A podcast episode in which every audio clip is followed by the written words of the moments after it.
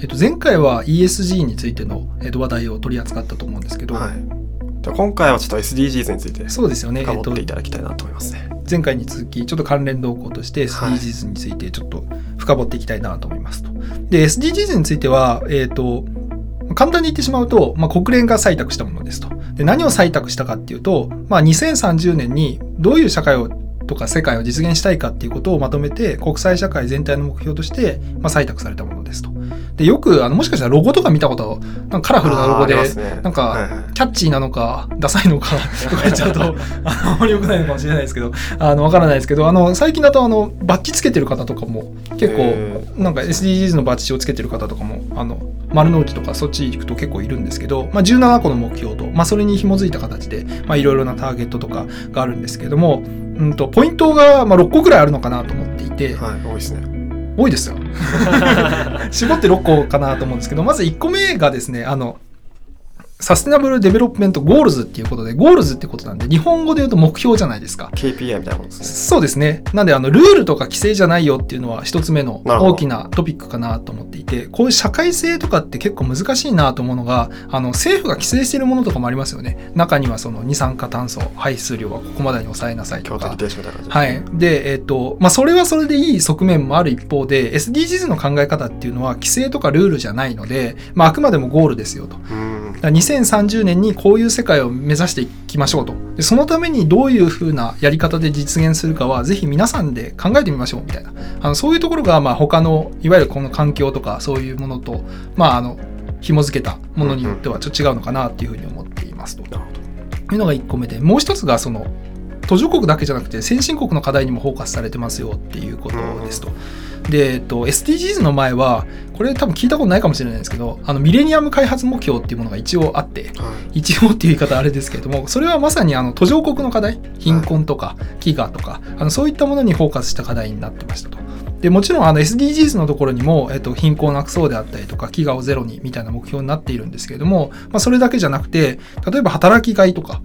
まあ、日本でも働き方改革とか、うんうん何ですか？プレミアムフライデーでしたっけ？あのそういうものとか、あの、花金とかよく言われますけど、ちょっと違うかもしれないですけど、まあ、どいずれにしても、あの、途上国の課題だけじゃなくて、あの、先進国の課題も含まれてますよと。で、それはあの前回にも話したコロナとかもまさに途上国の課題じゃなかったですよね。うん結局先進国も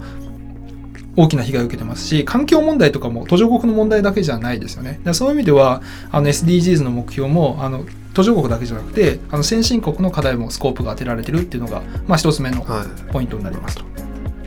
で、えっともう一つがあの世界共通の言語だったりとか旗印になってますよっていうところであのよくですねこういう社会性とかとかことをやろうと思った時にも、まあ、どういう言語で語るかによって結構評価するのが難しかったりとかするんですよね。でそういう意味ではあのこのロゴさえ出せば、まあ、ある意味世界共通の言語になってるのでまあ、集まりやすい意味ありますよね。なんか一番で、例えばうちは貧困なくそうってことやりたいんだけれどもっていうふうに言ったときに、まあ旗印になる。なオープンイノベーションとかっていう言葉あったりすると思うんだけども、なんかあの最近ではそのオープンイノベーションプラットフォームの人たちがこの SDGs とかそういうものを切り口にして、ここでコラボできる人を探したりとか、まあそういう動きになっていますと。はいいうようなところはまさにあの共通言語であったりとか旗印になってるっていうところがまあもう一つの特徴かなと。そのためのデザインってことですよね。あのデザインが見やすくしてるのは、そういう意味で。そうですね。なんでまさに、えっ、と、なんか、こういう社会性のところとかっていうのが、まあ、あの、話すときに、こういうのがあると話しやすかったりはしますよね。そうですね、確かに。何もない中で話すよりもっていうところはあるかなとは思ってるんですけど、で、ちょっと関連してなんですけど、まあ結構課題課題っていう言葉を、その社会課題みたいなこと言ってるんですけど、ある意味ビジネスの文脈で言うと、これって課題であると同時にすごいニーズなんだよっていうのはうんあの、あるなと思っていて、ある意味その、よくビジネスを起こすときに、どういうふうなビジネスを起こしますかっていうふうに言ったときに、よく不っていう言葉言いますよね。はい。不都合とか、はい。不満とか。はい。でもある意味課題とかって、まあ、不合理とかっていう意味の不もあるかもしれないんですけど、そういうのって課題であると同時に、まあ、ビジネスチャンスでもあるので、はいなんかそういうビジネスチャンスであるんだよっていうふうに捉えてもらうってこともできるのかなと。まあ、つまり課題が大きければ大きいほどそれを解決する時のインパクトって大きいはずなので、まあ、それはある意味イノベーションを目指している企業とかであれば、まあ、まさにニーズ課題であると同時にニーズの宝庫なんですよ。っていうのはまあ一つのポイントになるだからオープンイノベーションの人たちがそうですね集まることにもなるし、まあ、ある意味ビジネスとしては機会にもなってきますよと。で SDGs の構造でいうとさっきもちょっとお話ししたんですけども、えっと、17個の目標あのつにポッポッポッポっていう風になっているものと合わせてその169のターゲットと232の指標っていう風に分割されていてはいまさにあのこの17個の目標だけ見てると何なんだろうなと思うかもしれないんですけど、まあ、深掘って見てもらうと意外とあこういうところを目標にしてるんだなっていうのが分かったりするのかなっていうふうに思っていますと。で、えっと、最後の特徴なんですけどもある意味この SDGs の目標を見るときに17個の目標を見たときに